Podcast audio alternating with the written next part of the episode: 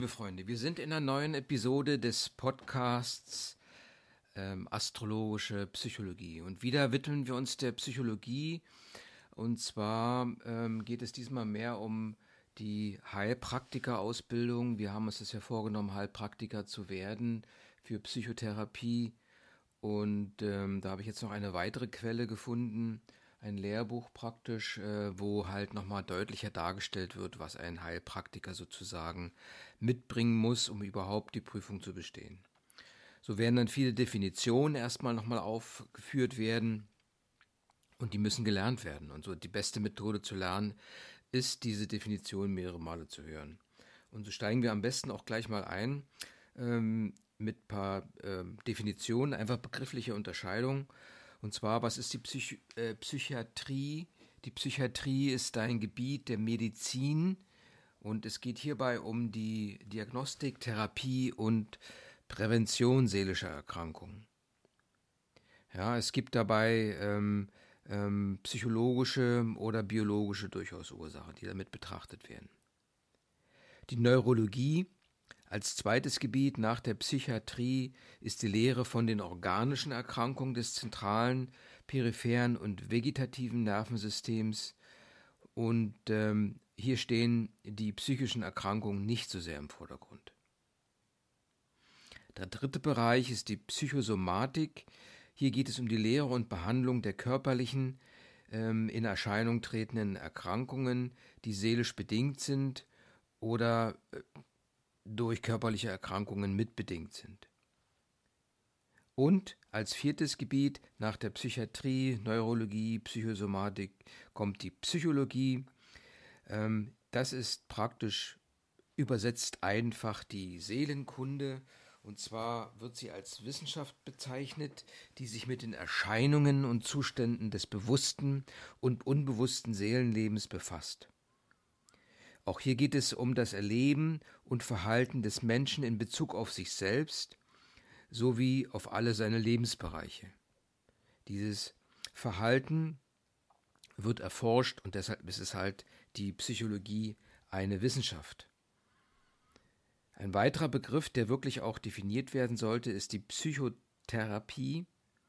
Und das ist das methodische Handhaben oder das Anwenden psychologischer Verfahren auf emotionaler, kognitiver und verhaltensbezogener Ebene, wobei es um die Therapie von psychischen oder psychosomatischen Störungen geht oder auch einfach ähm, um die Behandlung von Lebensproblemen.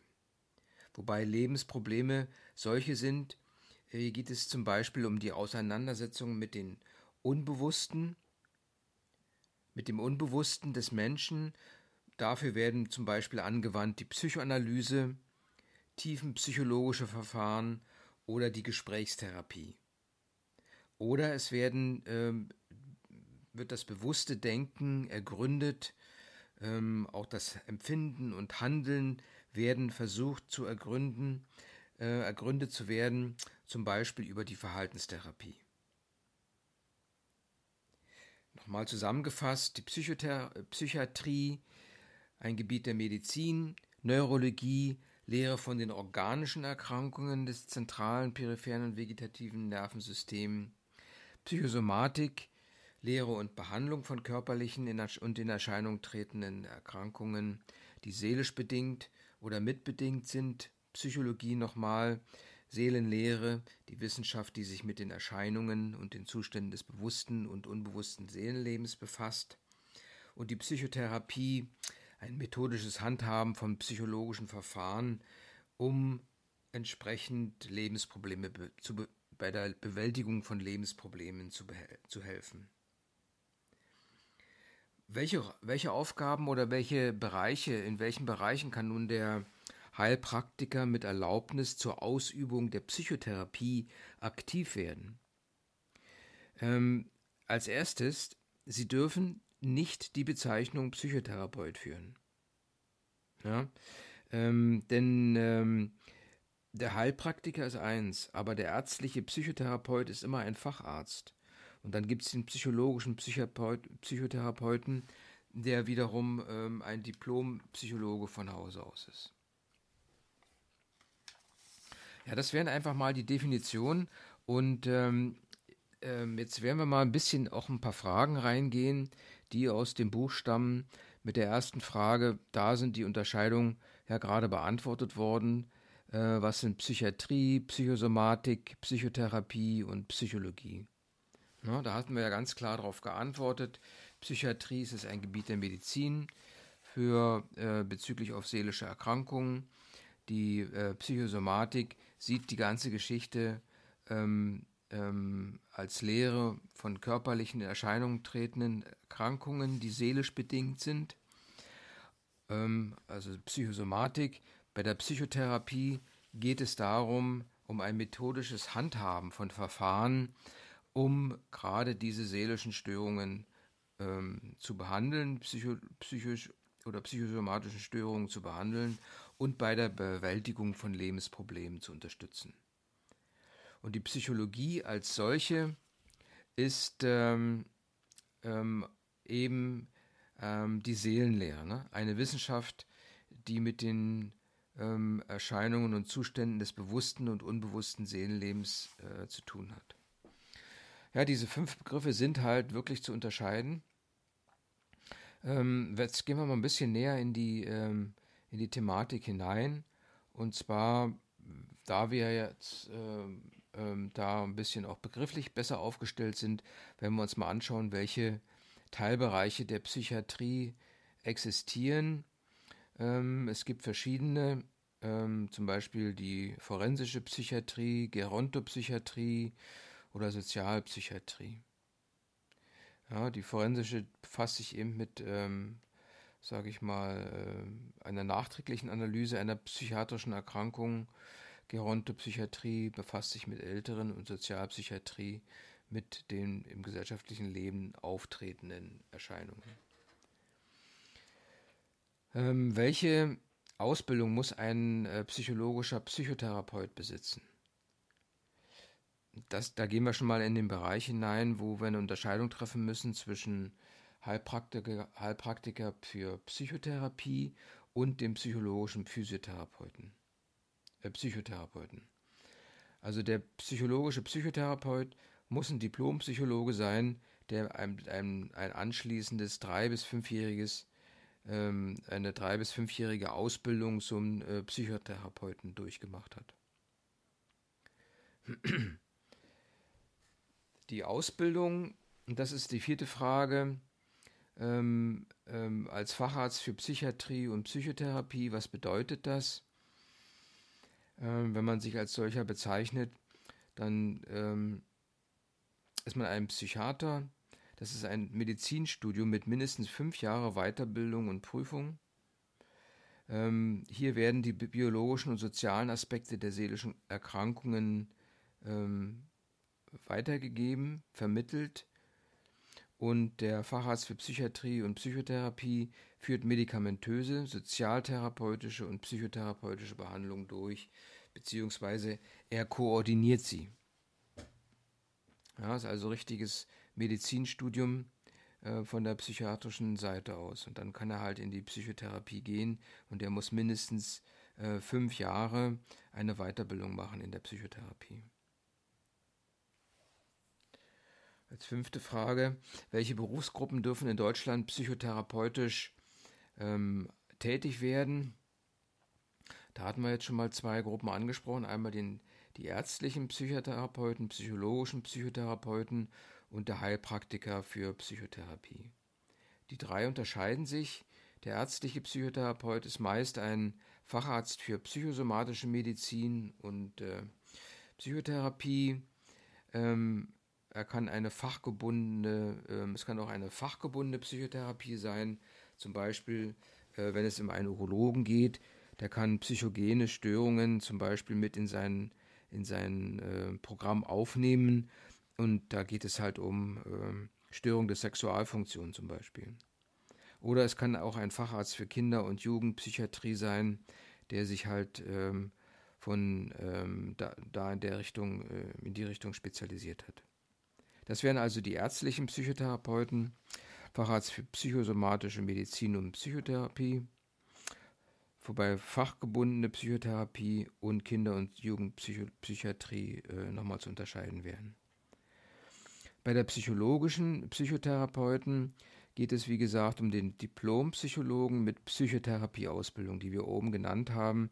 Also er hat praktisch ein Medizinstudium der Psychologie abgelegt und anschließend eine Psychotherapieausbildung mit mindestens fünf, als fünfjährige Weiterbildung mit Prüfung durchgeführt. Dann gibt es äh, auch hier die Möglichkeit, Kinder- und Jugendlichen Psychotherapeuten, das sind Psychologen, Sozialpädagogen, Sozialarbeiter oder Lehrer mit Ausbildung in Kinder- und Jugendlichen Psychotherapie. Das wäre jetzt die Gruppe der psychologischen äh, Psychotherapeuten und zur dritten Gruppe gehören die Heilpraktiker für Psychotherapie. Ähm, eine nächste Frage wäre, ist es erlaubt, dass Heilpraktiker für Psychotherapie alle psychischen Krankheiten behandeln? Ähm, ja, ähm, er kann zum Beispiel äh, Therapie, eine Therapie durchführen psychogener Störungen, die nicht ausschließlich von ärztlichen und psychologischen Psychotherapeuten behandelt werden müssen.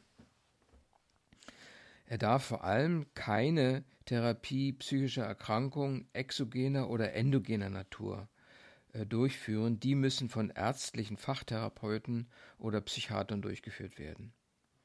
Wobei hier die Möglichkeit besteht, wenn äh, der Psychiater oder Fachtherapeuten äh, das so entscheiden, dann kann eine begleitende psychotherapeutische Therapie durch den Heilpraktiker für Psychotherapie durchgeführt werden, aber immer in Abstimmung. Wobei man sehen muss, ähm, dass, das, dass die äh, Behandlung nicht von der Krankenkasse finanziert ist. Ähm, und zwar kann der ähm, Heilpraktiker für Psychotherapie dann Therapieformen anwenden wie Hypnose, Gestalt und Körperpsychotherapien, die von den Krankenkassen nicht erstattet werden. Ich muss nochmal auf die exogenen und endogenen ähm, ähm, verursachten Erkrankungen im psychischen, ähm, psychischer Erkrankung eingehen. Und hier sind wir nochmal auf die beiden Systeme gestoßen. Einmal das triadische System der Klassifizierung, wo die Begriffe exogen und endogen und psychogen hinzugehören, und die ICD-10, die eigentlich die neuere äh, Variante ist. Wenn man von dem triadischen ähm, ähm, System ausgeht, ähm, das ähm, eher von etiologischen Aspekten ausgeht, also von, von, von ursächlichen Aspekten, versucht die Ursache zu finden, ähm, dann findet man den Weg über exogene, endogene und psychogene Störungen. Die ECD-10 hingegen, die äh, relativ die neuer ist als die triadische Klassifizierung, stützt sich auf Phänomolo Phänomolo phänomenologische Aspekte. Das heißt also auf Aspekte, ähm, die über die Erscheinungsformen ähm, ähm, erkannt werden und letztendlich auch diagnostiziert werden. Das sind Klassifikationen, internationale, ähm, wo jede Krankheit entsprechend ko äh, kodiert werden kann. Aber gehen wir nochmal näher auf das triadische System ein, weil das scheinbar noch immer prüfungsrelevant ist. Hier haben wir die exogenen, endogenen und psychogenen Störungen. Bei exogenen Störungen handelt es sich um psychische Erkrankungen, die durch körperliche Veränderungen ausgelöst sind und deren Ursache bekannt ist. Das kann das Gehirn betreffen oder eben auch können das auch systemische körperliche Erkrankungen sein. Als zweiter Teil wäre das die endogene Störung, ähm, die jetzt eher durch konstitutionelle oder genetische Veranlagung versucht, äh, verursacht werden ähm, hier gibt es ähm, Erkrankungen wie Schizophrenie, manisch manische Depressionen, ähm, äh, schizoaffektive Erkrankungen oder wahnhafte Erkrankungen. Das sind endogene Störungen, wie gesagt, die konstitutionell bedingt sind oder einfach auch ähm, genetisch, also eine gewisse Vererbungsursache haben. Bei psychogenen Störungen äh, geht es hier um eher um Persönlichkeitseigenschaften, also um Verhaltensweisen, ähm, eigentlich auch um Biografie und ähm, auch um die Reaktion der Psyche, also der Seele, auf belastende Lebensumstände. Das heißt, ähm, dies muss man halt etwas verstehen und man sieht, dass die Seele reagiert, also psychoreaktive Situationen sind zu betrachten, ähm, die letztendlich eine seelische äh, Ursache haben und durch seelische Umstände bedingt sind. Hier können äh, als Folge ähm, oder sagen wir mal so als äh, Erscheinungen, die treten wie folgt auf, und zwar als Persönlichkeitsstörungen. Das können Psychopathien sein oder Charakterneurosen. Ähm, da kommen äh, abnorme Erlebnisreaktionen hinzu und Persönlichkeitsentwicklungsstörungen. Ähm, Süchte können dabei eine Rolle spielen, Alkoholabhängigkeit, Drogenabhängigkeit. Dazu gehören ebenfalls Sexualstörungen, Essstörungen und Schlafstörungen. Also wir sehen, dass eben gerade die äh, psychogenen Störungen doch ähm, von der Erscheinung ausgehen und ähm, bilden praktisch noch einen engeren Zusammen, ähm, äh, Zusammenhang mit der ICD-10. Um aber letztendlich da noch weiter in, in, die Materie einzudringen, sind noch ein paar weitere Definitionen erforderlich, die auch abgefragt werden. Das ist die Psychose und die Neurose ähm, die Psychose, ähm, wie gesagt, Folgen erkennbarer Organ- bzw. Gehirnveränderungen, ähm, die auf ähm, körperliche Ursachen zurückgeführt werden. Die Neurose hingegen sind psychisch bedingte Störungen, die bei erhaltenem Realitätsbezug auf ähm, ähm, sich auf entsprechende Situationen beziehen und in diesem Bezug äh, zu Beeinträchtigungen sensorischer, motorischer, emotionaler und oder vegetativer Funktion führen. Also auch hier die Neurose ist eher durch ähm, eine gewisse Situation bedingt, eine Reaktion der Seele auf diese Situation ähm, und es entstehen hier gewisse sensorische, motorische äh, Situationen, die beeinträchtigt sind. Die Psychose hingegen hat ähm, organische oder ähm, gehirnbezügliche ähm, Ursachen. Ja, ähm, die Psychose, wenn man das mal jetzt in das triadische System einordnet, ähm, ähm, betrachtet man als tiefgreifende psychische Erkrankung der exogenen und endogenen Gruppe mit einem stärkeren Realitätsverlust und deutlichen Einbußen der psychischen Funktionen wie Denken ähm, und Handeln zum Beispiel.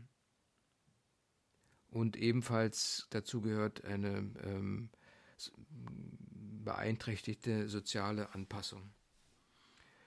Die Neurose hingegen, der Begriff Neurose hingegen wurde auch von Freud entsprechend eingeführt. Ähm, das sind Störungen, die durch unbewusste und ungelöste frühkindliche Konflikte bedingt sind und durch aktuelle traumatische Ereignisse wieder aufleben und zu krankhaften Erleben und Verhalten führen können. Ähm, die Neurose wird im triadischen System ähm, mit äh, psychischen Störungen äh, gleichgesetzt, die äh, keine erkennbaren organischen Ursachen haben und bei denen der Patient keinen Verlust der Realität erlebt und mit einer Krankheitseinsicht behält. Ja? Also eigentlich sind Menschen mit einer Neurose gesund, nur ist eben die Seele etwas aus dem Gleichgewicht geraten. Bei der Psychose gibt es eben klare körperliche, exogene oder endogene Störungen, die äh, betrachtet werden müssen. Ja, wir hatten gesagt, die exogenen Störungen sind diese, die ähm, durch körperliche Veränderungen ähm, ähm, verursacht werden und die endogenen Störungen, die werden halt durch endo, äh, durch äh, konstitutionelle oder genetische Veranlagungen äh, sind dadurch bedingt. Also Exogen ähm, kommt von, von einem selbst, durch, von, von innen nach außen gehend und Endogen wirkt eher von außen nach innen. Wunderbar. Ne? Endogen, konstitutionell und genetisch wären praktisch in dem Falle die, ähm, die Tierkreiszeichen und ähm, exogen wäre halt die Häusersituation. Aber jetzt auf den Menschen bezogen, ne? im Menschen drin.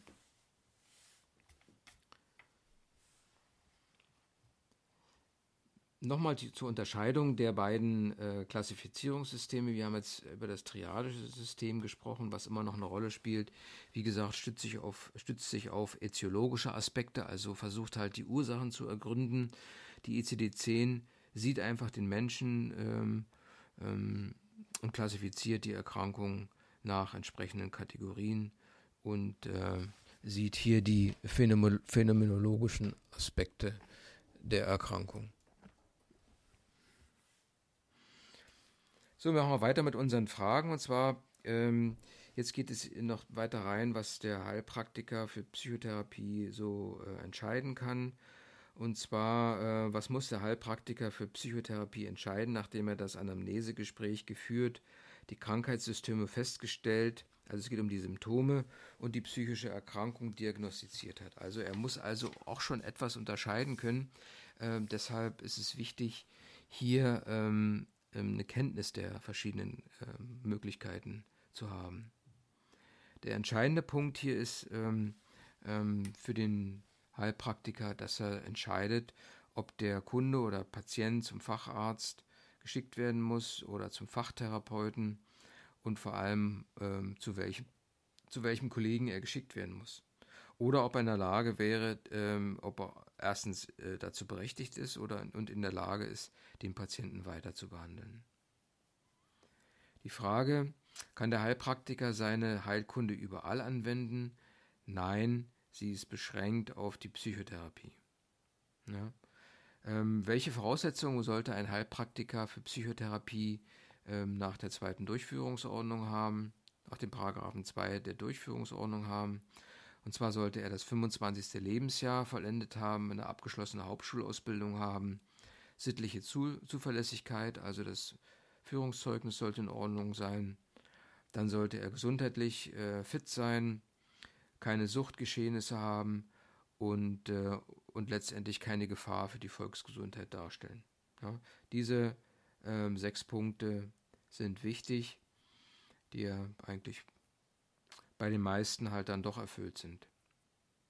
Was darf der Heilpraktiker für Psychotherapie nicht tun?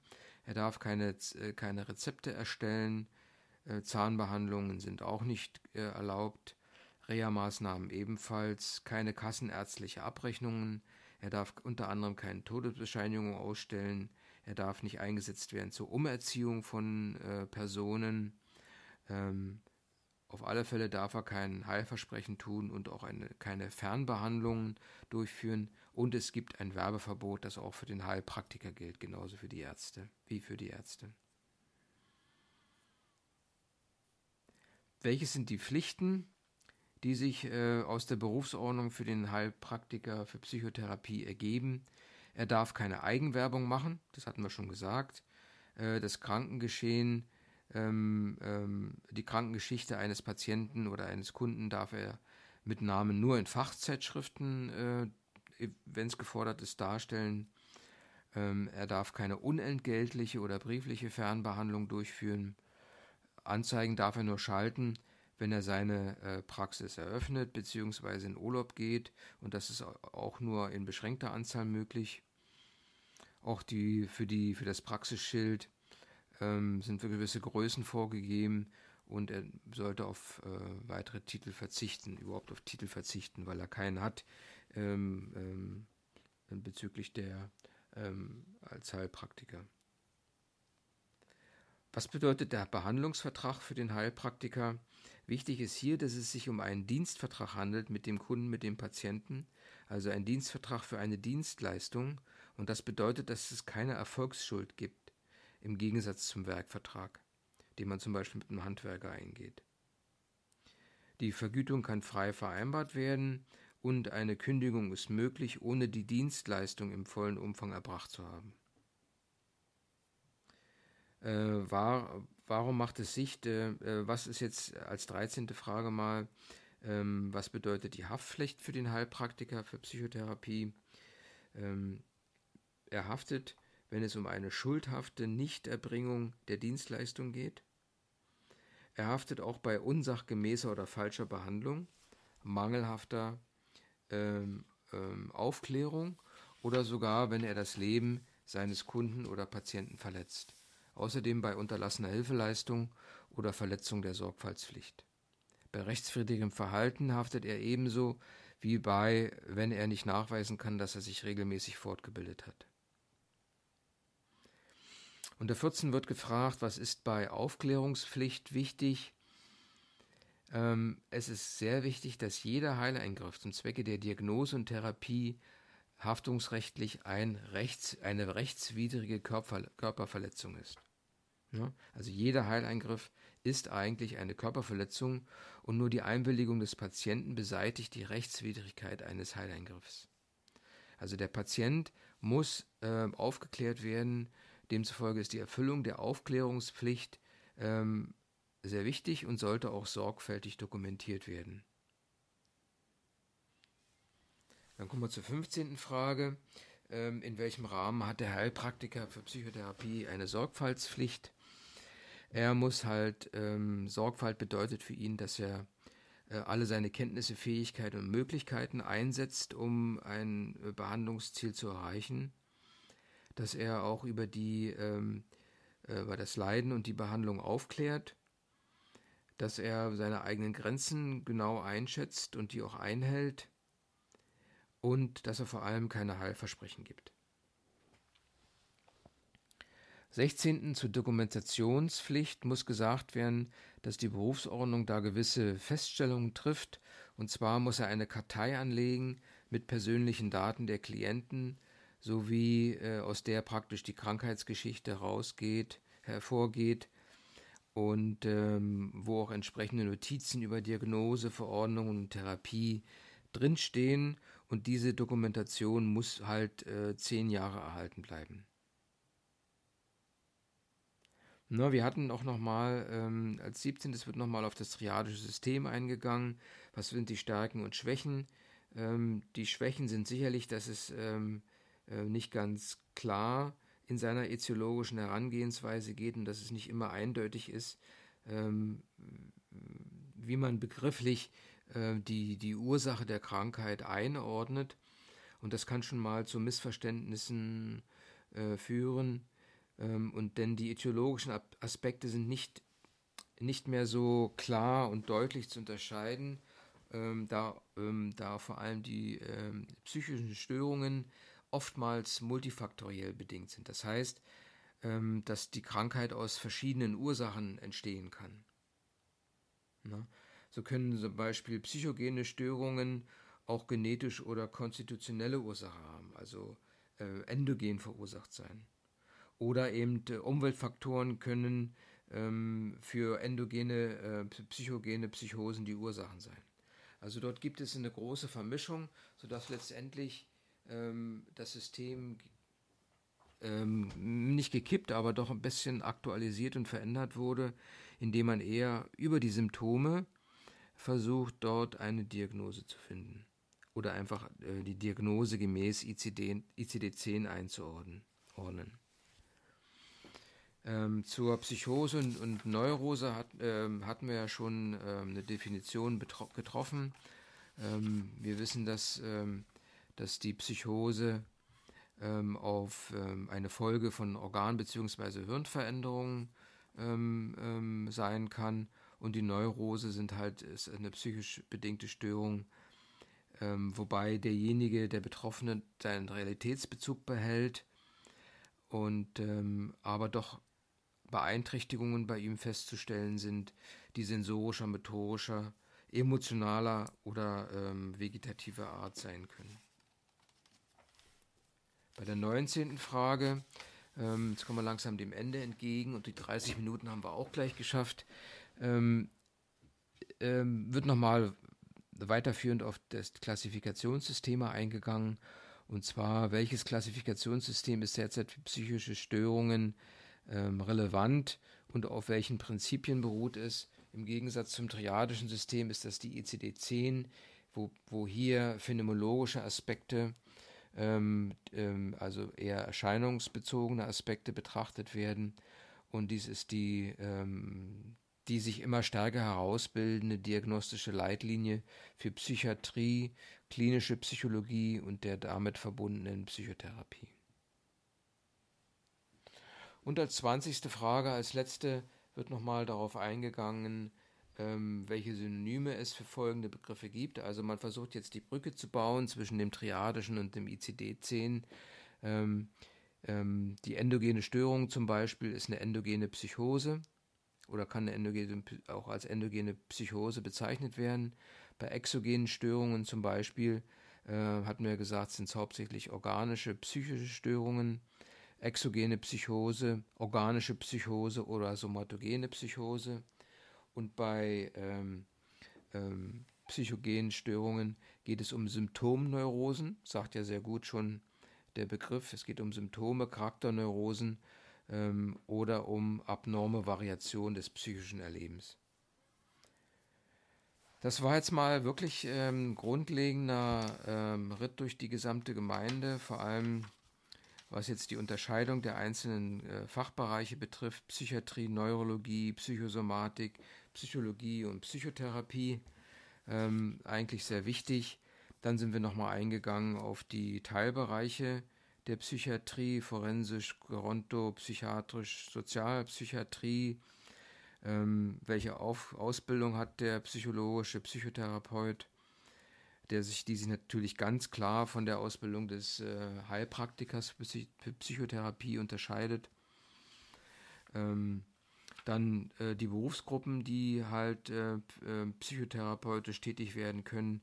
Da gibt es den ärztlichen, den psychologischen Psychotherapeuten und den Heilpraktiker für Psychotherapie wobei der ärztliche eher aus der psychosomatischen Ecke kommt, der psychologische eher aus der psychiatrischen oder aus der Sozialpsychiatrie ähm, entsprechend eine Weiterbildungsmaßnahme über einen längeren Zeitraum ähm, gemacht hat. Therapie psychogener Störungen darf der Heilpraktiker für Psychotherapie machen. Ähm, und zwar ähm, natürlich bis zu einer gewissen Schwere, die nicht von psychologischen Psychotherapeuten ähm, behandelt werden. Außerdem darf er ähm, begleitende psychotherapeutische Therapie durchführen, wenn es ähm, um psychische Erkrankungen geht, exogener und endogener Natur, natürlich nur in Abstimmung mit dem ärztlichen Fachtherapeuten. Wir hatten ja gesagt, exogene Störungen sind die Erkrankungen durch körperliche Veränderungen. Ähm, und die Endogenstörungen sind halt eher diese, die ähm, konstitutionell bzw. genetisch bedingt sind. Die Psychogenen ähm, sind eher persönlichkeitsbezogen, gibt es biografische Faktoren oder lebensbelastende Umstände, die halt dort entsprechend, äh, äh, entsprechende Störungen, Persönlichkeitsstörungen und so weiter auslösen. Ja, bei der Psychose hm, geht es um tiefgreifende psychische Erkrankungen mit exogenen und endogenen ähm, äh, Zusammenhängen. Und bei der Neurose ist es eher eine Störung durch unbewusste und ungelöste frühkindliche Konflikte, so wie es Freud definiert hat. Ähm, es ist also hier keine erkennbare organische Ursache vorhanden ähm, und der Patient ist weiterhin präsent, lebt in der Realität und äh, behält praktisch noch eine Einsicht seiner Krankheit. Die beiden Klassifikationssysteme wurden besprochen, ICD-10 und triadisches System. Triadisch etiologisch, ähm, ICD-10 eher phänomenologisch. Ähm, der Heilpraktiker für ähm, Psychotherapie ähm, darf praktisch seine Heilkunde nicht überall anwenden. Es gibt gewisse Voraussetzungen, 25. Lebensjahr und so, und so weiter. Dann äh, darf er keine Rezepte ausstellen, Todesbescheinigungen dürfen nicht erstellt werden, äh, keine kassenärztliche Abrechnungen und das Werbeverbot, ganz wichtig, ähm, und verschiedene andere Dinge, ähm, die jetzt Werbeverbot betreffen. Äh, er schließt nochmal eine wichtige Sache, Behandlungsvertrag ab ähm, es ist im Dienstvertrag, der keine Erfolgsschuld hat. Ähm, der Heilpraktiker hat natürlich auch eine gewisse Haftpflicht, ähm, die eigentlich den Standard betreffen. Ähm, er muss seinen Patienten aufklären, ähm, worum es geht. Und vor allem sollte er diese Aufklärung dokumentieren. Sorgfältig sollte er arbeiten, dokumentieren und die Unterlagen bis zu zehn Jahre aufheben. Ähm, wir haben dann nochmal, ähm, ja, Ja, und dann die ICD-10 im Gegensatz zum triadischen System ist das äh, Werk für die Zukunft. Und ähm, ja, und dann wären wir eigentlich schon bei der, äh, am Ende dieser Episode, die ja sehr äh, psychologielastig ähm, war, aber eben ähm, weiterführen soll auf dem Weg zum Heilpraktiker für, Psycho Psychotherapie. In diesem Sinne bleiben wir dran. Der nächste wird äh, wieder einer zum, zur Astrologie sein. Der kommt vielleicht heute auch noch raus, ähm, wo ich noch mal ganz kurz zusammenfasse, wie man jetzt in die, ähm, ähm, in die in das Gespräch mal reinsteigt. Was ist der Ansatz, so wie wir das bei der astrologischen Psychologie schon mal diskutiert haben. In diesem Sinne, meine lieben Freunde, wünsche ich euch noch einen schönen Tag. Viel Spaß. Hoffentlich habt ihr da etwas mitgenommen heute. Für die schon mehr wissen, war es Urschleim. Für mich ist es immer wieder eine gute Möglichkeit, das zu hören, um es zu wiederholen. Alles Gute, werdet ein guter Astrologe, Psycho, Psychologe bzw. Heilpraktiker für Psychotherapie. Am besten ein astrologischer Psychologe. Alles Gute, Okido, bye.